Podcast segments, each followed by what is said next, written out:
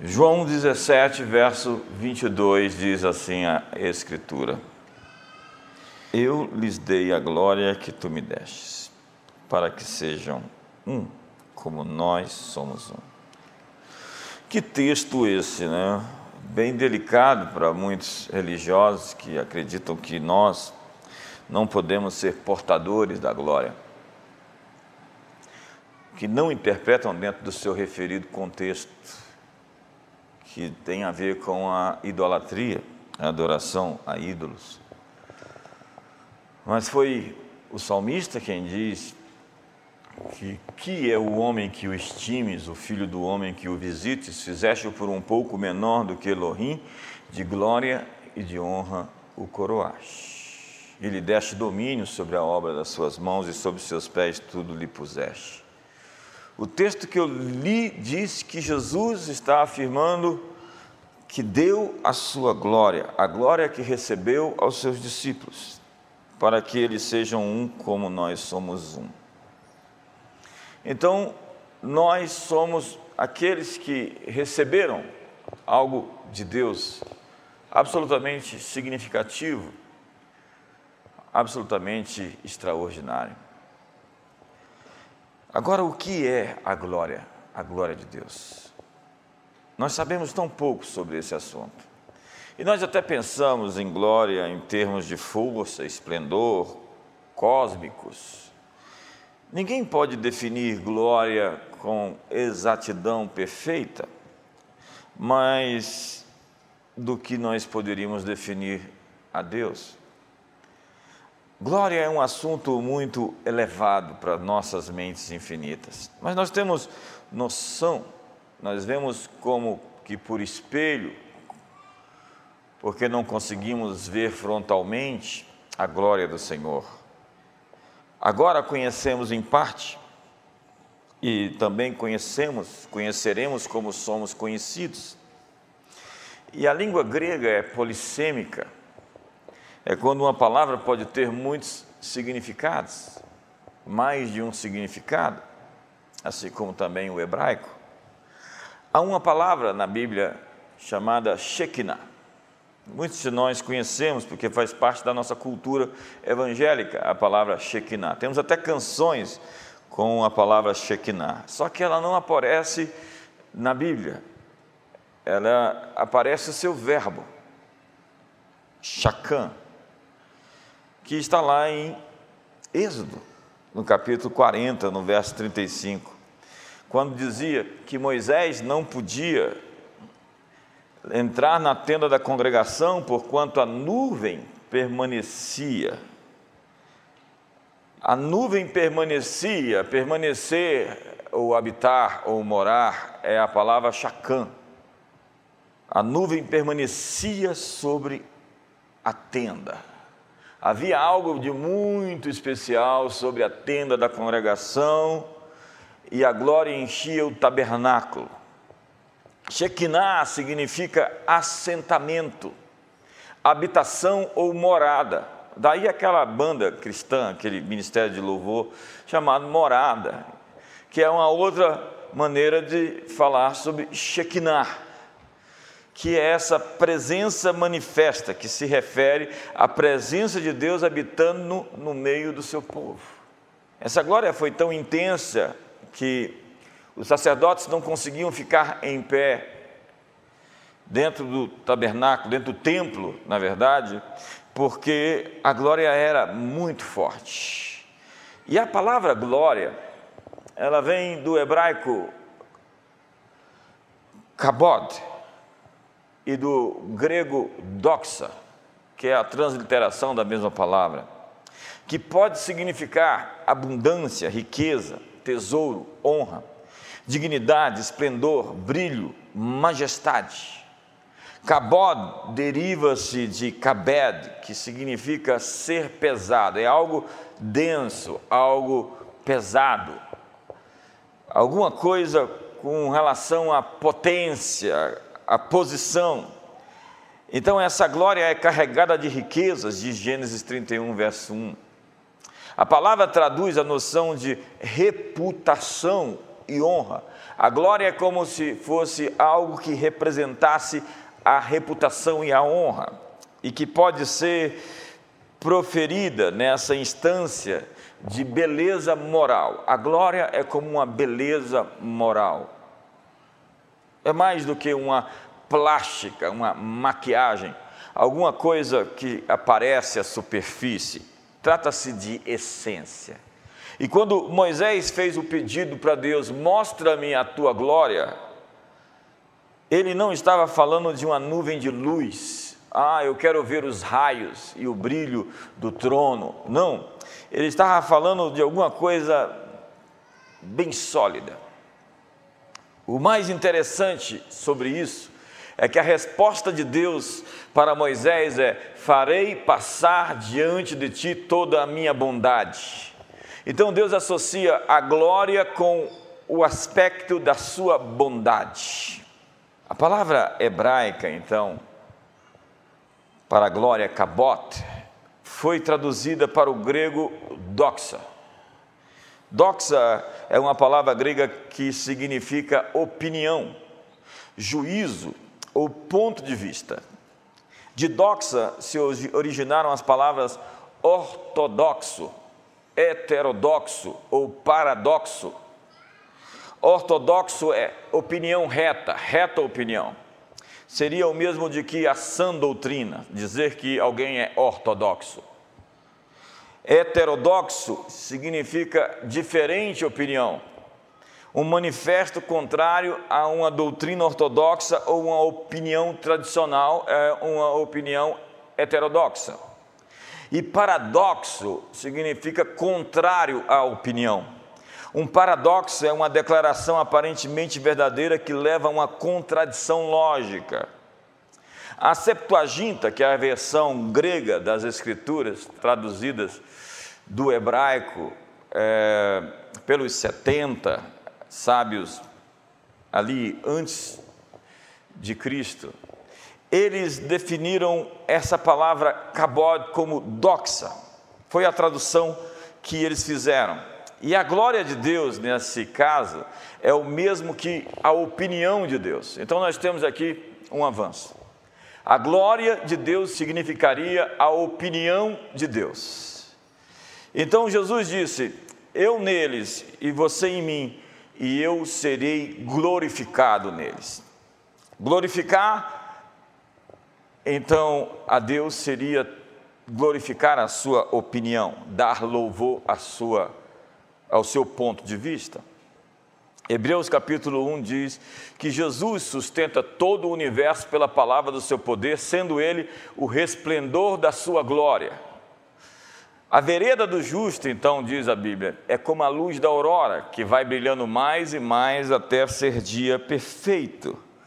É quando a opinião de Deus vai se solidificando e você vai tendo essa estrutura a partir não da opinião dos outros ou da sua opinião torta sobre si mesmo, mas da opinião de Deus, e você tem uma vida com peso, uma vida pesada, uma vida densa, que expressa um testemunho forte, você está sólido. E isso expressa o plano de Deus no mundo, porque você está sob a glória de Deus. Então, deixe-me explicar assim para você. Hebreus capítulo 10, verso 14 diz: Pois com uma só oferta ele tem aperfeiçoado para sempre os que estão sendo santificados. A minha tradução diz assim: Porque com uma só oferta aperfeiçoou para sempre quantos estão sendo santificados. Com uma só oferta. Ele aperfeiçoou para sempre aqueles que estão sendo santificados. Veja que Parece uma contradição. Ele aperfeiçoou para sempre aqueles que estão sendo santificados. Dá para entender isso? Ele aperfeiçoou para sempre os que ainda estão sendo santificados. Você vai seguindo em santificação a fim de alcançar a perfeição com que ele já lhe aperfeiçoou. Quantos entenderam? Eu acho que ainda não. O verbo grego define a ação contínua do tempo presente onde você está se movendo da sua imperfeição presente no processo de santificar-se, para ser no futuro o que Deus já fez por você no passado. Ou seja, todas as promessas para o seu futuro, para Deus, já aconteceram. Elas já estão consumadas, terminadas, efetivadas, totalizadas. Então Deus já aperfeiçoou você para o futuro, de maneira que Ele está santificando você a fim de chegar a essa perfeição que Ele já consumou em sua cruz. Portanto, a vontade de Deus para você já está completa no céu. Quando nós pedimos, faça-se a tua vontade na terra como no céu, é porque a vontade de Deus para nós já está feita nos céus. Ei, ei, a vontade de Deus para você já está feita no céu. A vontade de Deus para você já está completa no céu. Ele já nos abençoou com toda sorte de bênção espiritual nos lugares celestiais em Cristo Jesus, diz Efésios 1, verso 3. Então, a partir disso, eu sei que o plano dele já está totalmente completo ele já disse sim e amém a todas as suas promessas, a todas as suas palavras para mim. Eu não preciso de convencê-lo acerca do cumprimento ou da efetivação delas, porque Deus, de fato, já determinou que isso acontecesse. Isso é uma decisão tomada.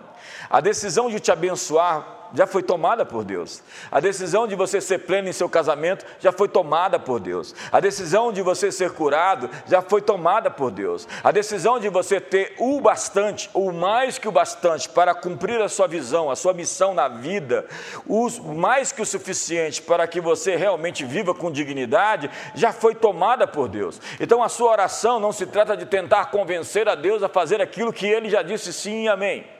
A sua oração tende a se alinhar com esse plano e esse propósito de Deus, com a opinião de Deus.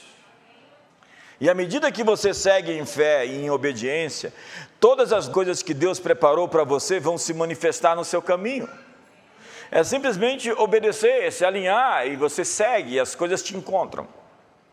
Como diz Efésios 1, verso 4 assim como nos escolheu nele antes da fundação do mundo, para sermos santos e irrepreensíveis perante ele em amor, quando ele nos escolheu, quando ele nos separou, quando ele disse sim e amém ao que ele queria sobre nós, a Bíblia diz que ele nos escolheu antes da fundação do mundo. Antes de você existir, é, Deus já pensava em você antes de formar o um mundo. Deus já conhecia você, Ele já tinha ideias sobre você, Ele já tinha planos sobre você, Ele já tinha até o trabalho sobre você que Ele preparou. Segundo Efésios capítulo 2, verso 10, Ele preparou de antemão as boas obras para que você andasse nelas. Pois somos feitura, a feitura é poesia, criados em Cristo Jesus para boas obras que Deus preparou para que andássemos nelas antes de você existir. Ele preparou o trabalho que você ia fazer, as obras que você ia fazer, o impacto que você ia ter no mundo, as coisas que você iria realizar já estavam prontas, preparadas por Deus, como um pai prepara para um filho o seu enxoval. Como um pai prepara o pagamento da sua universidade, como um pai dá um impulso que um filho precisa para o seu destino. Então, antes de lançar os fundamentos da terra, ele já tinha um plano traçado para você. 1 Timóteo capítulo 1, verso 9 diz: E nos salvou com santa vocação. Vocação é chamado, é a missão da sua vida. Não segundo as nossas obras, mas segundo o seu próprio propósito e graça, que nos foi dado em Cristo Jesus, antes dos tempos eternos. Ele nos salvou e nos chamou com santa vocação antes dos tempos eternos. Sabe, é, é, difícil entender algumas coisas, mas é fácil aceitá-las. Quando você abraça a visão de que Ele já te aperfeiçoou para sempre e você está sendo santificado no caminho a fim de se tornar aquilo que Ele desenhou que você fosse. Seu chamado, então, é andar nas obras de Deus que Ele preparou para você antes da fundação do mundo. Ele aperfeiçoou aqueles que estão sendo santificados. Essa é a opinião de Deus. E quando nós falamos de glória, nós estamos falando sobre alinhar-se ao que Deus diz. É incrível como algumas pessoas querem ter opinião. E a sua opinião está em contradição, em contraposto à verdade de Deus revelada nas Escrituras. É incrível como os teólogos têm opiniões diferentes das opiniões de Deus.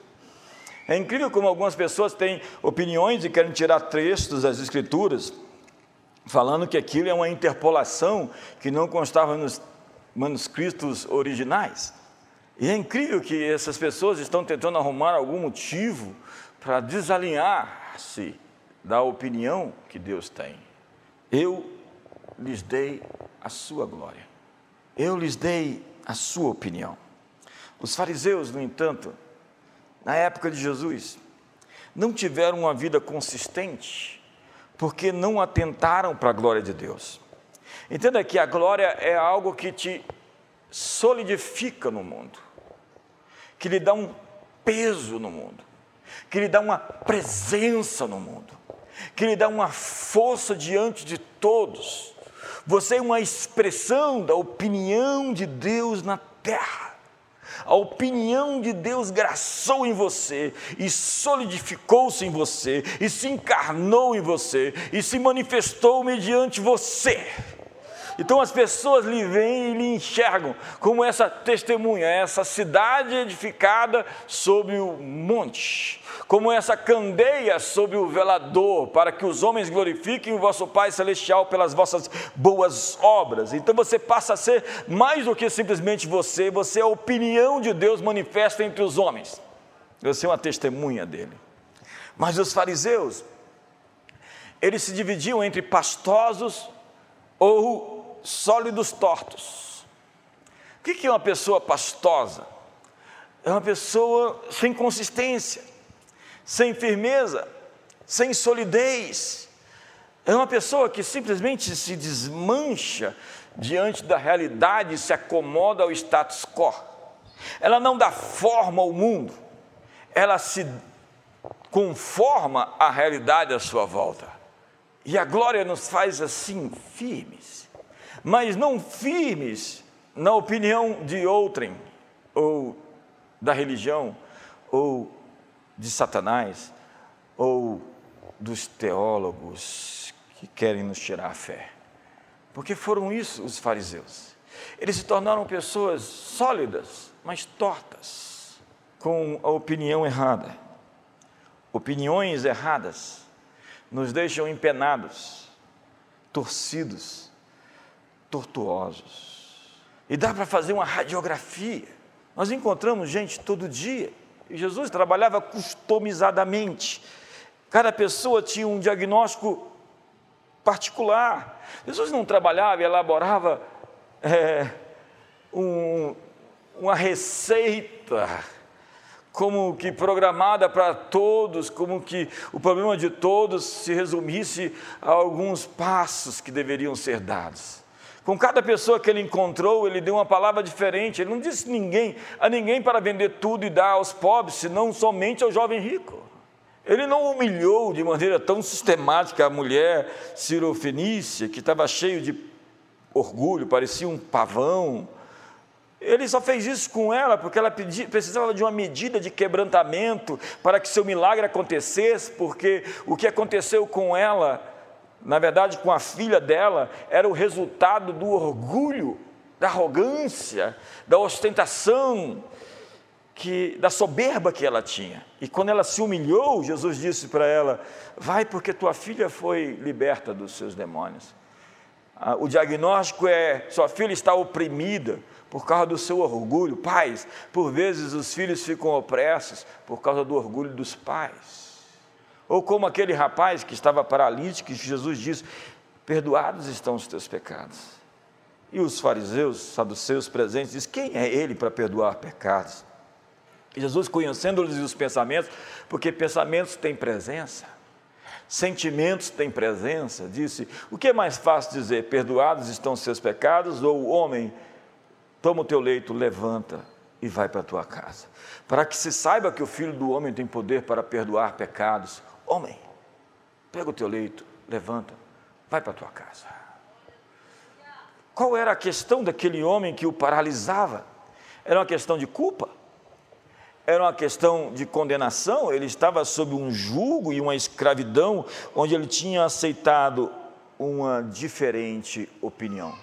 E diferentes opiniões nos escravizam, nos paralisam, nos tornam paralíticos espirituais. Então, o que precisamos é da opinião de Deus. Há muitas opiniões sobre você e até aqueles que se acham no direito de dar a sua opinião sobre você em forma de profecia. De vez em quando eu passo por isso. Alguém tem uma opinião por mim e diz assim diz o Senhor para você, não, assim diz você para mim. Essa é a sua opinião sobre mim que tenta se, se travestir, de revestir de alguma aura espiritual. E eu sinto dizer que a opinião de Deus sobre você é que você é um manipulador. Então, João capítulo 5, verso 41, Jesus disse: Eu não aceito glória que vem dos homens. Como podeis crer? Vós, os que aceitais glórias uns dos outros, e contudo não procurais a glória que vem do Deus único. Vocês estão alinhados com uma certa bajulação entre vocês, ou um determinado tipo de opinião que está contra a opinião, a glória do Deus único. É assim que vocês vivem, porque amaram mais a glória dos homens do que a glória de Deus disse Jesus. E quem fala por si mesmo está procurando a sua própria glória. Mas o que procura a glória de quem o enviou, este é verdadeiro e nele não há injustiça. A opinião de Deus então se manifestou no mundo, o Verbo se fez carne e habitou entre nós, cheio de graça e de verdade. Era a manifestação da posição final de Deus sobre qualquer tema, sobre qualquer assunto. Daí o Bill Johnson dizer que Jesus é a teologia perfeita. Questione Deus sobre qualquer tema e verifique a vida e os atos de Jesus, e você vai saber qual é a vontade de Deus para qualquer assunto da vida. Ele é a palavra final, porque ele é a opinião manifesta de Deus sobre qualquer tema. Sabe? Então, Deus se manifestou ao mundo, a sua opinião veio ao mundo, mas os homens não queriam a interferência de Deus, não queriam saber o que Deus queria dizer, é, porque não é à toa que Jesus é chamado do Logos, a palavra, a palavra, o Verbo se fez carne. E a verdade é que muitos de nós abraçamos uma visão epicurista ou deísta, que tirou Deus dos aspectos sociais, ou reservou, reduziu a nossa expressão de fé às nossas casas e às nossas igrejas, as quatro paredes da nossa vida privada. E simplesmente Deus foi convidado a se retirar da universidade. Não queremos sua opinião aqui. Não queremos sua opinião sobre política, já que as coisas não se misturam, o Estado é laico. Sinto dizer, que você está mais para Epicuro do que para Jesus. E como diz N.T. Wright, se alguém pudesse dizer isso no primeiro século, que era possível dissociar Deus de qualquer aspecto da vida, os judeus iriam rir, rir e zombar da sua cara, dizer que você era não somente estulto, como estúpido. Deus é convidado para todas as esferas da vida humana ele não pode ser afastado de qualquer coisa que nos diz respeito, já que a nossa fé, o nosso oxigênio, e não devemos vivê-la simplesmente no âmbito particular, mas também e plenamente público, onde ele quer se manifestar nas praças, nas ruas, nos shoppings, nas autarquias, nos palácios da República. Sim, nós fomos criados para o louvor da sua glória. Diz Efésios capítulo 1. Feitos para o louvor da sua glória. Diz o profeta Isaías no capítulo 43, no verso 21, esse povo que formei para mim, para que publicasse o meu louvor. Deus fez um povo para o seu louvor, que existe para a sua glória. Então nós somos o povo da sua glória. E diz Paulo aos Coríntios, e todos nós com o rosto desvendado, contemplando como por espelho a glória do Senhor, somos transformados de glória em glória, na mesma imagem como pelo Espírito do Senhor, somos transformados, sendo mais sólidos, mais firmes, mais consistentes, de tempos em tempos, a nossa melhor versão, o nosso perfeito eu, o perfeito você, vai então surgindo, emergindo, não como alguém pastoso que derrete, não como alguém deformado, cheio dessas coisas tinhosas, que você sabe, muitas sombras, muitos segredos muitas situações em que você percebe que há um eu torto, solidificado e que precisa por vezes ser desmanchado, derretido para ser feito outra vez. É aquela história de Jeremias e o seu vaso no oleiro. Eu não gosto daquela canção, entendeu? Porque uma vez eu fui derretido e fui refeito. E estou assim, sendo transformado de glória em glória, solidificado em áreas específicas da vida, sendo transformado por Deus naquilo que Ele me desenhou para ser, pela Sua própria opinião sobre mim. Isaías 60 vai dizer Dispõe-te e resplandece, porque vem a tua luz, e a glória do Senhor está nascendo sobre ti. A glória de Deus então está vindo, não de fora como uma chuva e um derramar de algo, mas como algo dentro de nós, a partir de nós para o mundo. Nós deveríamos refletir isso, essa opinião de Deus deveria crescer e se tornar mundos ao nosso redor, porque à medida que eu me torno consistente, à medida que eu me torno firme e sólido, isso vai representar alguma coisa para o meu ambiente, ou então o cristianismo que eu tenho é outra coisa, senão aquilo que Jesus preconizou, aquilo que os evangelhos asseveram. Porque a ideia de Deus, a opinião de Deus, deve prevalecer sobre a opinião dos homens. E quando eu sou a opinião de Deus, eu vou de glória em glória, me transformando, isso vai ter uma representação física no ambiente à minha volta. Então, Mateus 5 vai dizer que quando a sua luz brilha, as pessoas glorificam ao Pai que está nos céus mas nós escondemos a nossa luz. Nós somos a cidade construída sobre a montanha. Jesus disse que a nossa luz não pode ficar escondida, mas colocada num lugar visível para que todos vejam.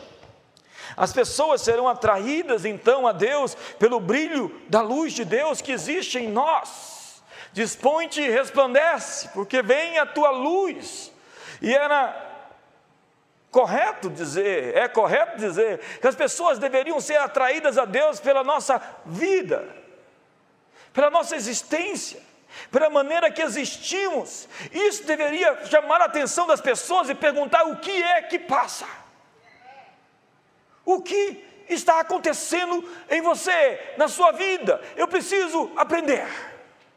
Eu preciso saber o que, que colocaram no seu alpiche. O que, que você está comendo?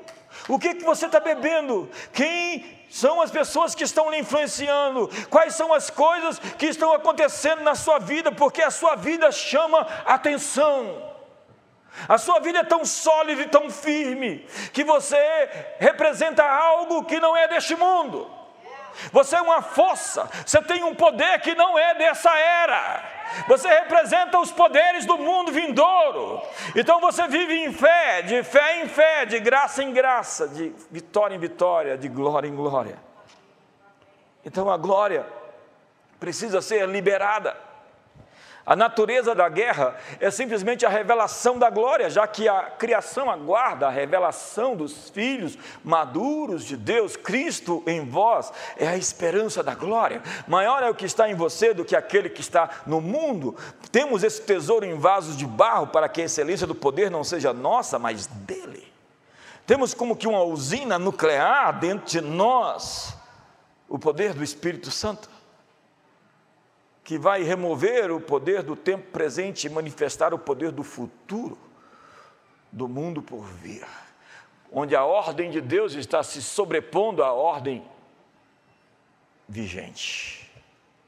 Então, o que Deus deseja é que você assuma a opinião dele, para que a sua influência aumente.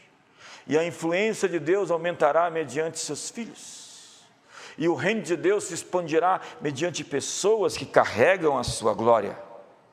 Deus então vai abrir um caminho exatamente nos lugares onde o diabo está dominando hoje, porque ele quer testemunhas, pessoas no alto dessas montanhas de posição de influência. Eu fui procurado com alguém esses dias que pretende algo assim, de estar influenciando no topo das montanhas. Mas essa influência não deve ser para se autosservir, ou como fruto de o preenchimento da carência, a necessidade de ser visto, aplaudido ou servido. Há muitos que querem poder para mandar, governar, quando a liderança do Messias é o poder para servir para ajudar, para apoiar, para levantar outros. E é nisso que temos falhado, porque muitos dos que enviamos, por vezes, estão sólidos, mas tortos, sólidos em suas mentiras, sólidos em seus segredos, sólidos em suas más teologias. Porque uma minoria sempre molda a cultura da maioria. E José moldou a cultura do Egito, porque ele era o primeiro ministro. Eu vi o Brian Houston dizendo que uma cultura se muda de cima para baixo e não de baixo para cima. Precisamos de pessoas que sejam sólidas, firmes, que representem a opinião de Deus nos lugares estratégicos da sociedade. Nós temos essa ideia, que é o sistema de crenças que molda a cultura, mas é um pouquinho de gente nos lugares certos que molda o que vemos. O mundo que estamos vendo é governado por muito pouca gente. É como Lenin fez a sua revolução bolchevique, colocando apenas 20 mil pessoas nos lugares certos ele conquistou a União Soviética. Deus deseja hoje colocar as pessoas certas nos lugares de influência que vão trazer a sua glória para as nações. E você só precisa decidir entrar com Ele no que Ele está fazendo. Porque eu entendo que Deus vai liberar a sua glória às nações. Ele diz que vai encher a terra com o conhecimento da sua glória. E Ele vai estabelecer conexões com as pessoas certas, que vão liberar recursos e riquezas. Então é preciso discernir o que é unção do que é glória. Muita gente confunde unção com glória. Nós não entendemos para que exatamente serve a unção. A unção que você tem é para resolver problemas. A unção despedaça o jugo, diz o profeta Isaías ela quebra as prisões. Quanto mais unção você tem, mais problemas você irá resolver. O Espírito do Senhor está sobre mim, porque o Senhor me ungiu para pregar boas novas aos quebrantados, enviou-me a curar os quebrantados de coração, a proclamar libertação aos cativos, a pôr em liberdade os algemados, a pregoar o ano aceitável do Senhor. O Senhor me ungiu para pregar para o pobre, para quê? Para que o pobre continue pobre. Não, para que o pobre se torne produtivo. Que boas notícias eu teria para um pobre. Ei, eu vou alimentar você o resto da sua vida. Ei, eu vou mandar um cheque para você e você vai ficar suprido o resto da sua vida. Não. Você tem a unção para anunciar o fim da pobreza sobre os que vivem na pobreza. Aquele paralítico ali na porta formosa, ele estava esperando algumas esmolas. E Pedro disse para ele: Eu não tenho ouro nem prata, mas o que eu tenho eu te dou. Em nome de Jesus Cristo, levanta e anda. Então, aquele homem incapaz de produzir recursos por si mesmo, deve ter se tornado uma testemunha poderosa em Jerusalém. Assim como aquele cego de nascença, que foi curado e todos viram aquele cego que outrora estava ali, todos sabiam que ele era cego de nascença, e diz: como um cego de nascença pode ver? Então, se pergunta: esse homem está cego por causa dele ou por causa dos seus pais? Jesus disse: nenhuma coisa nem outra. Ele está assim para que se manifeste nele as obras de Deus. Então, muitas vezes, é mais um diagnóstico de Jesus. Muitas situações que nós vivemos, não é por uma coisa que você fez ou seus pais fizeram, é porque Deus quer transformar aquilo que está acontecendo na sua vida em um testemunho para que todos vejam o seu poder. E aquele cego que outrora não via, que nunca nem tinha visto nada em sua vida, estava agora andando, enxergando, vendo, conversando com as pessoas, e todos estavam chocados. Então chegam os xerifes da religião e eles querem criar uma narrativa. E nessa época, né? Essa coisa da esquerda política é antiga. E eles dizem assim: dá glória a Deus. E indagam, questionam o cego sobre o milagre. Esse homem que te curou é um pecador? Ele, se é pecador, não sei. Eu sei que eu não enxergava e agora enxergo. É, mas confessa os seus pecados, dá glória a Deus. Era uma maneira, uma terminologia. Dá glória a Deus. E ele estava dando glória a Deus porque ele agora era a opinião de Deus, do que Deus quer fazer com cada cego que realmente se encontra com Jesus. E foi isso que aconteceu. Ele se tornou uma testemunha do que Deus pode fazer. Eu sinto dizer que há muitos de vocês que estão vivendo situações assim, como a daquele cego, em que Deus está dizendo para você hoje, o que está lhe acontecendo é simplesmente o testemunho do que eu quero realizar na sua vida para que todos vejam. Eu vou fazer algo. Eu vou fazer algo em você, não somente para você. Eu vou fazer algo em você para os outros. Então, Isaías diz que toda montanha será trazida abaixo, todo vale será elevado, o caminho torto será endireitado, então a glória de Deus será revelada. É, a unção sobre você vai consertar o que está errado e a glória de Deus será manifesta. A glória de Deus será revelada quando as coisas estiverem consertadas. A glória não faz o trabalho sujo, ela não faz a faxina do lixo, ela é a manifestação de Deus para expressar o que está no alinhamento correto. A glória de Deus virá para coroar quem já está ordenado. A glória de Deus encheu o templo quando ele foi concluído, estava tudo no lugar. A unção é para lidar com o jugo, com a escravidão, com as doenças, com as prisões. A glória é um novo andar na majestade de Deus. Quando nós lidarmos com a avareza, com o racismo, com o genocídio, com a corrupção, a glória será revelada. Se nós queremos ver a glória, devemos lidar com os problemas do mundo. Se você não tem unção, você não consegue consertar nada. Na verdade, a vida é assim: uns são e outros não são. Tudo é uma questão de unção. Você é ungido para trazer para o presente algo que está no futuro. Isso a unção faz. E a glória é o amadurecimento de algo que está a caminho de alcançar o seu ápice. Toda a terra será cheia do conhecimento da sua glória. A partir de pessoas, dispõe-te e resplandece. Essa glória em você vai se espalhar ao seu redor, enchendo o mundo inteiro. Por fim, cabode quer dizer peso, esplendor, abundância, honra. E cabode é quando não se alcança o seu destino de ser, o que se foi feito para ser. E cabode é o mesmo que sem glória, foi-se a glória. E não presuma que, por haver uma infestação de demônios, há simplesmente demônios em questão. presença de demônios é ausência de glória. Porque foi-se a glória, os demônios chegaram. Quando você vê uma cidade infestada por criminalidade, por crimes de ódio, por violência, por roubo, por corrupção, é porque a glória foi embora.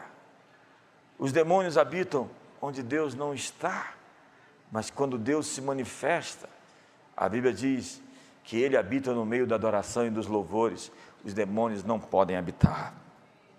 Então a Bíblia diz que aquela geração perdeu a glória de Deus, uma geração inteira ficou sem glória, e até o menino nasceu, e o nome dele era Icabode, o sem glória. Senhoras e senhores, Romanos 3, verso 23 diz: Todos pecaram e carecem da glória de Deus. Nós vivemos num mundo que perdeu a glória, mas em Cristo Jesus nós podemos tê-la de volta. Quando eu vivo para a glória de Deus, a opinião de Deus em mim irá prevalecer contra a opinião das pessoas.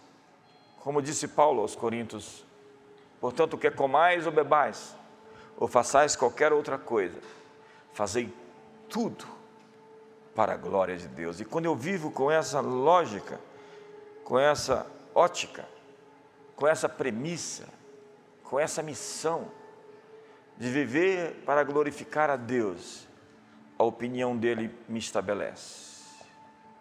E isso me solidifica me afirma, me confirma, como uma espécie de potestade, uma entidade que representa o céu. Porque a gente só usa o nome potestade no modo do mal. Potestade significa um poder. E Deus quer ter potestades, pessoas que representam o seu reino, que são de fato pessoas poderosas como aquilo que nós temos falado, uma geração de Davis. Gente matadora de gigantes. Jesus disse: se vocês acreditarem, vocês verão a glória de Deus. E para terminar, o Salmo 90 diz que quando Deus põe a sua mão sobre a nossa mão, nós construímos coisas sólidas que duram. Sabe, eu fui no Egito e eu vi ali no Museu do Cairo o passado. E eu vi naquela civilização a história de riqueza. Era o maior dos impérios. Era uma grande civilização. Aquelas pirâmides foram, foram erigidas por escravos. Esses progressistas deveriam lá derrubar essas pirâmides, porque elas representam alguma coisa do passado ruim, já que eles querem derrubar as estátuas de todo mundo por aí. Mas aquela civilização poderosa de outrora, ela se derreteu. Eu fui em Roma e ali eu vi o cemitério arqueológico de uma grande civilização. Eu fui na Grécia. E é incrível como aquela ufania e aquela glória, aquele resplendor se passou. O que Deus promete é que quando eu estou alinhado à sua opinião, aquilo que eu faço vai durar, vai permanecer mesmo a minha morte. O Salmo 90 diz: apareçam as tuas obras aos filhos dos nossos filhos. Sabe quando seus netos vão lembrar de você? Sabe quando as futuras gerações vão olhar e vão apontar você como alguém sólido, alguém firme, alguém que deixou para eles um exemplo de viver, um legado, algo que sobreviveu a sua existência terrena. É assim que eu quero viver. É assim que eu decidi viver. Não há monumentos a Moisés no Egito. Há aqueles monumentos que, como eu disse, foram edificados sobre esse terrível legado da escravidão. Mas há uma história sobre Moisés na Bíblia. E há uma história contada de gerações em gerações com respeito. Você sabe o que é você ser lembrado com respeito? Você sabe o que é você ser, citado em livros? Você já imaginou ter um busto seu no centro dessa cidade? Porque você viveu para a opinião de Deus. Você é sólido. Você é firme. Você não derreteu porque alguém disse algo sobre você que representa a opinião de alguém, a opinião de alguém que se exploda. Eu quero a opinião de Deus.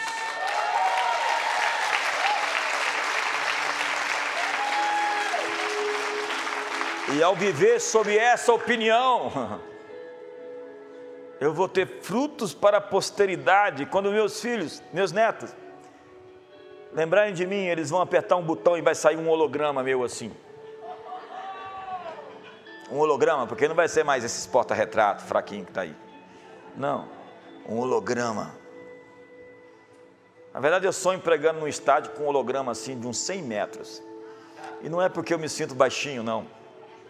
É porque quando você serve um Deus grande, Ele faz dos seus servos pessoas também grandes. Quem se alinha com Ele, veja Pedro, o pescador, o apóstolo. Eu passo lá em Israel, tem, tem aquelas estátuas de Pedro. E a história de Pedro. Quem era o Pedro? Pedro é aquele que nós chamamos hoje os nossos filhos pelo seu nome. Paulo da mesma forma, Tiago também, eles eram homens de uma empoeirada Judéia, Galileia, e hoje a expressão cultural do nosso mundo se dá por aqueles que se alinharam ao carpinteiro. Você pega a história de Jonathan Edwards, o pai do grande despertamento americano, e você pega a sua descendência. A descendência de Jonathan Edwards são de governadores, de juízes, de magistrados, de empresários bem-sucedidos, de pessoas poderosas no mundo.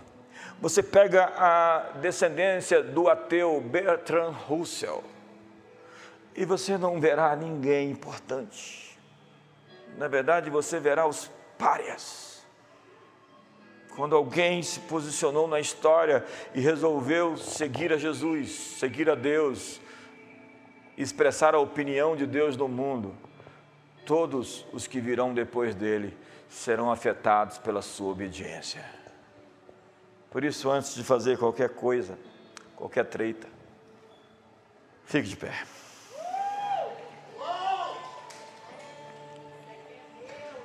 Mostra-nos a tua glória, disse Moisés mostra-me a tua glória. E Deus diz: Olha, fica ali, na fenda da rocha, no lugar onde a rocha é ferida. Fica nessa posição, fica na posição da fenda da rocha, fica na posição do Calvário, fica na posição do crucificado, fica na posição do sacrifício fica na posição da rocha que foi ferida. E eu passarei diante de ti, Moisés, com toda a minha bondade, e tu me verás pelas costas, porque frontalmente homem nenhum me veria e viveria. Tamanha é a sua glória e o seu resplendor, porque a vemos como no espelho, e somos transformados de glória em glória para finalizar, é a terceira vez que eu digo isso. Assuma o compromisso com a sua próxima fase de glória. Com a sua de glória em glória, está dizendo que você está andando em ascendência. A vereda do justo é assim como a luz da aurora. Então assuma o compromisso em se solidificar, em se afirmar na opinião de Deus. Uma das primeiras lições que eu aprendi na vida foi que eu me tornei uma nova criatura em Cristo Jesus. Essa foi a opinião de Deus. Eu sou nascido de Deus. Eu não vivo na prática do pecado. O maligno não me toca. Então ele levantou as sentenças que eram contra mim. O Deus de Israel está no meio de mim eu já não verei mal algum. Eu assumi a minha identidade como uma criatura nova. Eu sou um cidadão do céu, tenho o direito de entrar na cidade pelas suas portas, porque fui lavado e redimido pelo sangue do Cordeiro. Eu sou um cidadão do céu, sou um cidadão da terra. Eu sou um representante de Deus, eu sou um embaixador de Deus. E a Bíblia diz que eu convém que os homens me vejam como dispenseiros da graça de Deus. Então eu sou um dispenseiro, é aquele que tem as chaves do ministério da fazenda do céu, então eu abro a porta e posso conceder os bens dos céus aos homens em minha geração. Eu posso abrir as janelas dos céus e abençoar pessoas, porque eu sou um dispenseiro da graça de Deus. Eu sou uma fonte que jorra. Eu tenho dentro de mim uma fonte que jorra. Eu sou um eleito um vocacionado por Deus, eu sou a justiça de Deus, disse Paulo. Eu fui justificado pela fé e tenho paz com Deus. Então, é, quem intentará acusação contra os eleitos de Deus, se é Deus quem os justifica? Então eu vivo pela fé e não por vista. Então é um modelo mal do mundo e não sou conformado a ele. Eu estou assumindo a opinião de Deus para mim. Eu estou pegando a palavra do que Deus disse sobre mim e estou abraçando a visão, a missão, o propósito, o meu destino. Então, ser uma nova criatura ser uma nova criação, é ser o representante dessa ordem que se sobreporá à nossa e está se sobrepondo agora. E quando você vive sob essa égide, esses poderes do mundo vindouro, você é uma pessoa durável, você é alguém que não passa, você é alguém que permanece. Feche seus olhos hoje. Eu quero pegar cinco minutos ainda emprestado do seu tempo, nosso tempo encerrou. E hoje eu quero fazer aquela pergunta do Francis Schaeffer. E agora, como viveremos? Como viveremos diante de tamanha revelação? Como diz o autor a Hebreus, o que será de nós se desprezarmos tamanho feito? Se desprezarmos tamanha salvação? Foi-nos proposto uma vida poderosa, uma vida abundante uma vida que domina sobre nossos instintos primitivos, sobre a nossa carne, sobre a nossa natureza primitiva, sobre a nossa natureza rebaixada. E como vamos viver então, já que tanto foi feito por nós?